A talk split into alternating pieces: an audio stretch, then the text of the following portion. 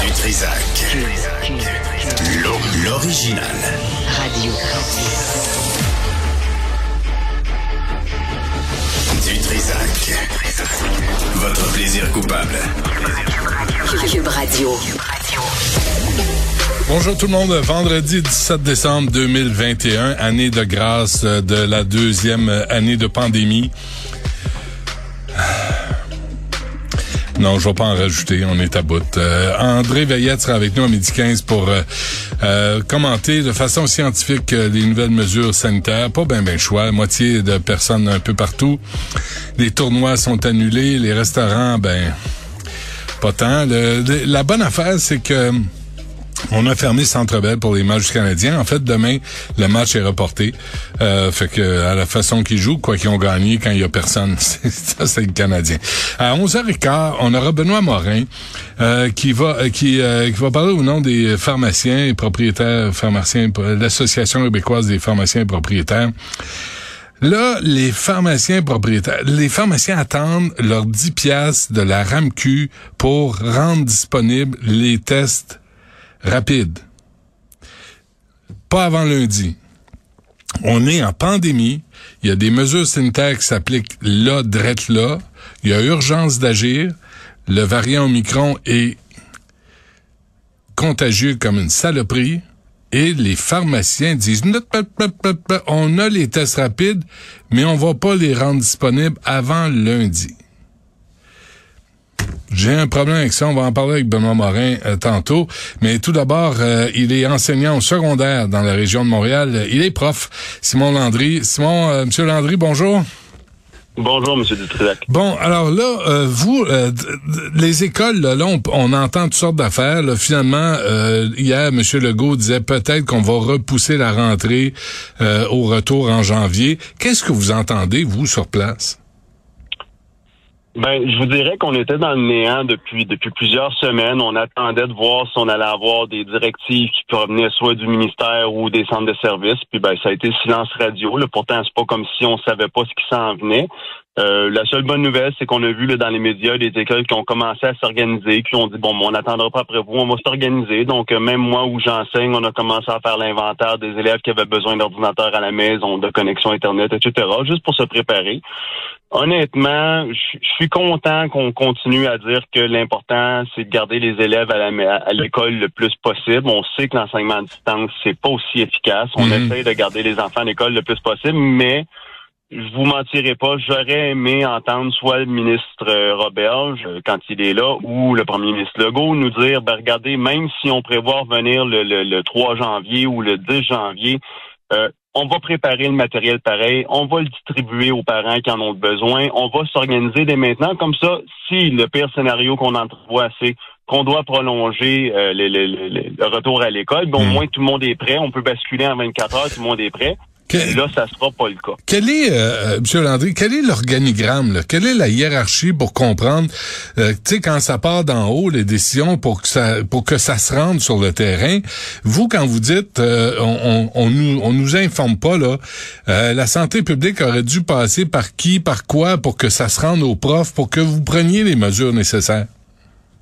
Euh, c'est une excellente question. Je vous dirais, ma, réponse la plus simple, ça serait de dire la maison des fous de l'industrie euh, c'est probablement ça. C'est toujours de même. Euh, par curiosité, j'étais allé voir cette semaine l'organigramme justement du ministère. Là, puis juste en titre de comparaison, l'Ontario, qui ont 14 millions d'habitants, de, hmm. ont environ 1800 fonctionnaires au ministère de l'Éducation. Nous, on est 8 millions d'habitants, pour on a 1500 fonctionnaires au ministère de l'Éducation. Fait qu'en partant, il y a beaucoup, beaucoup, beaucoup de monde. Tous ces gens-là doivent mettre leurs doigts là, dans la pâte. Donc, évidemment, il y a beaucoup d'informations qui se perdent en chemin. C'est très difficile de vous retrouver, même euh, M. Prévost, là, que vous avez en entrevue hier ou avant-hier. Ouais. Lui aussi, il a de la misère à se retrouver. Des fois, ouais. pas à qui parler. C'est-tu la santé publique? C'est-tu le ministère de l'Éducation? On se retrouve pas, malheureusement. Puis c'est peut-être ça qui est le problème. On aurait eu besoin de quelqu'un, probablement le ministre Roberge, qui aurait dit, bon, mais peu importe ce que la santé publique dit, on va préparer les ordinateurs, on va préparer le matériel, on ben va distribuer, puis on va être prêt à devenir la pire situation. Puis je me dis, le pire qui serait arrivé, c'est bon, retour à la normale finalement le 10 janvier. Bon, on ramène les ordinateurs à l'école, puis ça n'a pas coûté une scène de plus, ça n'a rien changé, mais au moins on était prêt advenant la pire des situations. Mais malheureusement, c'est pas le cas. On est toujours à la dernière minute. Mais heureusement, les écoles s'organisent sans eux. Là, on, a appris notre, leçon depuis la dernière année, puis on commence à s'organiser sans, ces, monstres bureaucratiques-là. Vous n'avez pas besoin qu'on vous prenne par la main. Je veux juste revenir là-dessus, là, Simon Landry. Là, là tu sais, la santé publique dit, OK, là, il va y avoir, euh, mettons, l'école à la maison en revenant pour le secondaire, en revenant des fêtes. Là, la santé publique, quoi, devrait avertir le ministère de l'Éducation, qui, lui, devrait avertir les directions d'école, directions d'établissements scolaires, qui devrait avertir les syndicats des profs. C'est ça la, marche à suivre ou euh, Oui. Grosso modo, c'est la santé publique va donner les directives au ministère. Le ministère va descendre ça dans les centres de services. Le centre de services va envoyer ça aux directions d'école. Les directions d'école vont envoyer ça aux profs évidemment, comme vous dites, les syndicats sont mêlés à travers toutes sortes d'étapes là-dedans pour avoir leur mot à dire aussi. Ce qui n'est pas de mauvaise chose dans certains aspects. Des fois, ils ont besoin d'avoir le mot à dire, sinon ce sera encore plus tout croche. Mais euh, effectivement, ça peut être très long avant que l'information descende en bas de l'échelle. Mais j'avais oublié les centres de services qui sont les nouvelles commissions scolaires, tellement, tellement plus euh, plus performantes, le plus efficaces, euh, au dire du, du ministre de l'Éducation. Euh, oui, moi j'ai toujours eu un proverbe américain qui me vient en tête qui dit tu peux mettre une robe de balle sur un cochon, mais tu peux pas plus danser avec. C'est à peu près ça. on a changé le nom, mais il n'y a pas grand chose qui a hein? changé en dehors de ça. Euh, donc on est pris là-dedans malheureusement. Dites-moi donc, euh, on a vu, euh, M. Landry, l'impact sur les profs là, de cette pandémie, l'impact sur les élèves, l'impact sur le rapport entre les deux. Comment ça se passe dans les classes en général? Qu'est-ce que vous entendez entre vous là, dans vos discussions? Ben, je vous dirais que pour les profs, c'est certain que le niveau d'anxiété est beaucoup plus élevé. Il y a plus de profs qui prennent des arrêts de travail pour, pour des burn-out en bon français. C'est certain que c'est très, très lourd. Là, toute la gestion des mesures sanitaires. Euh, Puis, tu sais, on est comme tout le monde, on est sur gros nerf, on a peur de l'attraper, on a peur d'être malade. Les élèves, c'est la même chose. Ils ont le masque, ils ont, on le voit qu'ils sont nerveux. On leur a dit, vous pouvez retirer vos masques, vos masques en classe. La grande majorité le conserve parce qu'ils ont peur aussi. Donc, c'est certain que c'est un espèce de climat sous tension constamment. Donc, c'est vraiment pas facile, mais je le rappelle, là, ils sont contents d'être à l'école, autant les plus jeunes que les plus vieux. Ils sont contents d'être à l'école. Ils ont besoin de voir leurs amis, ils ont besoin d'avoir un prof en personne devant eux. Donc, il faut toujours essayer, dans la mesure du possible, de les garder à l'école le plus possible. Mais c'est certain que c'est difficile, puis ça va laisser des marques sur plusieurs années. Est-ce qu'on peut dire, euh, c'est un espèce d'effet pervers positif, là, la pandémie sur les jeunes? Ils se sont rendus compte que c'est le fun d'être en, en gang, c'est le fun d'être en classe, c'est le fun d'être à l'école. Peut-être ça a donné le goût à certains jeunes de rester à l'école ou d'aller à l'école euh, et qu'ils l'auraient perdu en temps normal?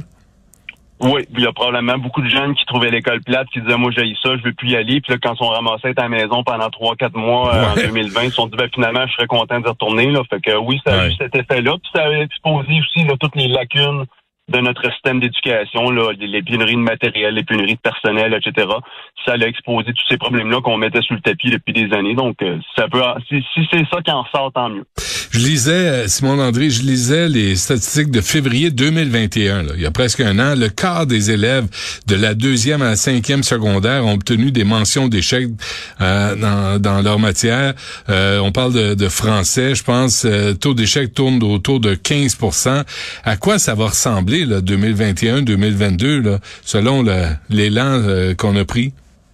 Ben, je vous dirais que ça va peut-être être un peu mieux parce qu'ils ont été plus présents à l'école. Je pense que les résultats de février 2021 reflètent l'absence qu'ils ont eu en mars, euh, mai, avril 2001, 2020, c'est-à-dire les trois, quatre mois qui ont été 100% à la maison. Ça a eu un impact vraiment fort sur la réussite, euh, sur en fait sur l'absence de réussite, si vous voulez.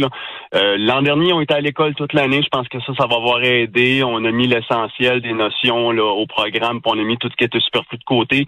Ça va s'améliorer un peu, mais on se mentira pas. Euh, la réussite des élèves va être affectée pendant plusieurs années encore. Là. Je pense notamment aux tout petits qui étaient en première, deuxième année euh, mm. cette année ou les années passées. Puis eux autres, ils vont traîner ça là, pendant plusieurs, plusieurs années. Il va falloir s'attaquer à ce problème-là, trouver des ressources. Puis quand je dis des ressources, ça veut pas dire juste de garocher de l'argent puis dire on annonce 50 millions, ça va être d'avoir euh, du personnel, des ressources matérielles, de, mettre des choses sur le terrain, là, pas que ça se perde dans la bureaucratie, là, mais que ça, ça se rentre dans les écoles directement. On a besoin d'aide dans les écoles pour résorber ça, mais ça va prendre quelques années certainement. Je me demandais aussi, euh, M. Landry, là, votre rapport, vous les profs, avec les parents, parce que là, les parents se sont rendus compte quelle était la vraie nature de leur chérubin? Et parfois, là, ils se sont rendus compte que leurs enfants, c'était des, des mal élevés, c'était des impolis, c'était des... Tu le côté euh, négatif, ils sont peut-être... euh, ils ont peut-être réalisé qu'ils vous dompaient les enfants à l'école, au primaire puis au secondaire, puis tiens, élève-le en même temps d'essayer de, de l'instruire. Est-ce que le rapport avec les, les parents a changé entre les profs et les parents? Euh, je vous dirais honnêtement que l'an dernier, oui, mais c'est revenu pas mal à la normale. Là, je vous dirais, le fait d'avoir une année complète en classe, oui, l'an dernier, j'ai vu une différence. Effectivement, les parents se sont rendus compte que non, on n'est pas une garderie, là, on est une école, puis on a un programme, puis c'est du sérieux. Mais ça prend pas grand temps là, que les parents reviennent à leur Ah ouais. Puis là, on, on met pas tous les parents dans le même panier. Non, non, on parle évidemment. de certaines minorités, évidemment, mais euh, puis en même temps, il faut comprendre que les parents qui sont sous le gros nerf, qui sont stressés, qui ont perdu leur job, leur commerce, etc., ben c'est sûr que quand on leur rappelle pour dire ben votre enfant n'a pas fait son devoir, ben c'est peut-être la goutte de trop, puis des fois ils peuvent euh, ça, ça peut tomber sur nous, c'est pas nécessairement de notre faute, mais effectivement, ça, ça a eu un impact, mais je vous dirais de très brève durée. C'est pas mal revenu à la normale. là. OK, deux, trois affaires avant qu'on se quitte. Là, là, je comprends bien, la santé publique là, est en retard ou, euh, ou, ou, euh, absente là, dans ses décisions. On niaise, on attend dernière minute. Puis vous autres, les profs, vous êtes prêts, là. Vous êtes prêts à, à voir venir le début janvier 2022, mais personne ne vous aide à le faire. Ben, c'est un peu ça. Comme je vous ai dit, nous, on a, on a appris à se débrouiller sans eux. On a commencé à se préparer. Moi, j'ai harcelé ma direction d'école pendant deux semaines pour dire, garde, on va faire l'inventaire des ordinateurs. Ça s'en vient. Let's go, on se prépare. Puis on me disait, oui, mais j'ai pas de directive du centre de service. Regarde, c'est pas grave, on se prépare pareil. Euh, là, là, ça, c'est de la bureaucratie. C'est sûr que la santé publique va probablement vous répondre que c'est le ministère de l'Éducation qui brande dans le manche, puis le ministère de l'Éducation va probablement vous dire que c'est la santé publique qui brande dans le manche, puis ils vont ils vont se passer à la POC, là, ça, c'est ça changera rien, mais effectivement, euh, les écoles ont appris à se débrouiller par prendre des initiatives par eux-mêmes parce que des fois c'est trop long. Mais oui, l'important c'est que nous, les écoles, on soit prêts euh, advenant qu'en janvier, on vienne pas. Puis je pense que dans la majeure partie des cas, ça va être le cas. Peut-être juste à Montréal, je pense qu'ils finissaient aujourd'hui, donc eux, ils ont peut-être moins de temps pour se préparer. Euh, ça va être plus difficile dans cette région-là, mais les autres régions, je pense qu'on on a appris nos leçons, on, on se débrouille tout seul. Bon, OK, on va laisser faire euh, Astérix et euh, la, Maison des Fous. Avant qu'on se quitte, on a vu un prof en, art visuel à Montréal être poignardé par un jeune. Euh, Est-ce qu'il y a eu une augmentation de violence? Est-ce que vous parlez de tension? Est-ce que ça, est-ce que vous l'avez vu ça?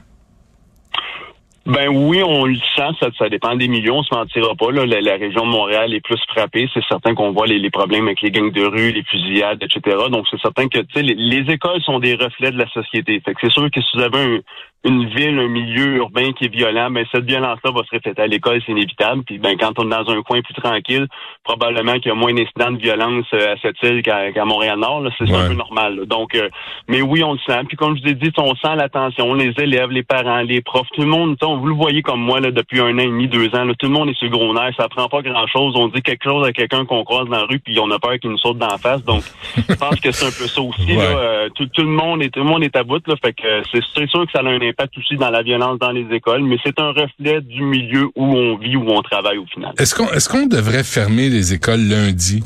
Là, aujourd'hui, là, on, on se ramasse, on ramasse tous les effets scolaires, tous les effets personnels. On met, on met la clé dans la porte, là, puis on se revoit en janvier. Mais laissez faire les derniers jours, là, euh, au primaire et au secondaire.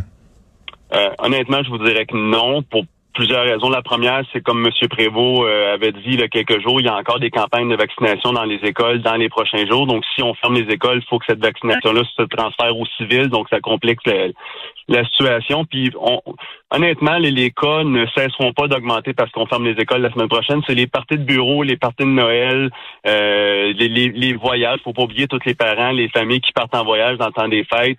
Ça, on s'en était parlé hors d'onde, vous et moi, là, de comme quoi il y a des gens qui vont aller en voyage, qui vont venir, qui sont supposés se mettre en quarantaine, que Ouais. leurs enfants sont pas supposés aller à l'école, mais qui vont venir les porter à l'école le, le 4 janvier en disant non, non, on n'est pas allé voyager, on est juste bien bronzé. Euh, c'est, c'est ça qui va qui avoir un impact plus que les quatre prochains jours qui s'en viennent. Ça, ça changera pas grand-chose. Puis ça va nous laisser le temps justement aux écoles de se préparer en janvier au cas où. Fait que je vous dirais honnêtement qu'il faudrait, dans la mesure du possible, les garder ouvertes pour les quelques jours qui nous restent. OK. Ben, pendant qu'on se parlait, on a appelé euh, au ministère de l'Éducation, M. Landry, là, sur euh, vos conseils, vos commentaires. Là, on, on écoute la, la décision de la réaction. Nous voulons le laisser passer à 38. Hein? Le laisser passer à 38. Ah, ne criez pas, hein? Ouais, c'est ça. Hein? Ça ressemble. parce qu'ils cher- ils cherchent le port encore. Bon, on va regarder ça à, télé, à Ciné Cadeau à Télé-Québec. Au moins, ça va nous faire rire. Lâchez pas, Monsieur Landry. Merci euh, et euh, joyeuses fêtes. Puis euh, on, va, on va sûrement se reparler en 2022. Merci à vous, M. Dursac. Joyeuse fête. Salut.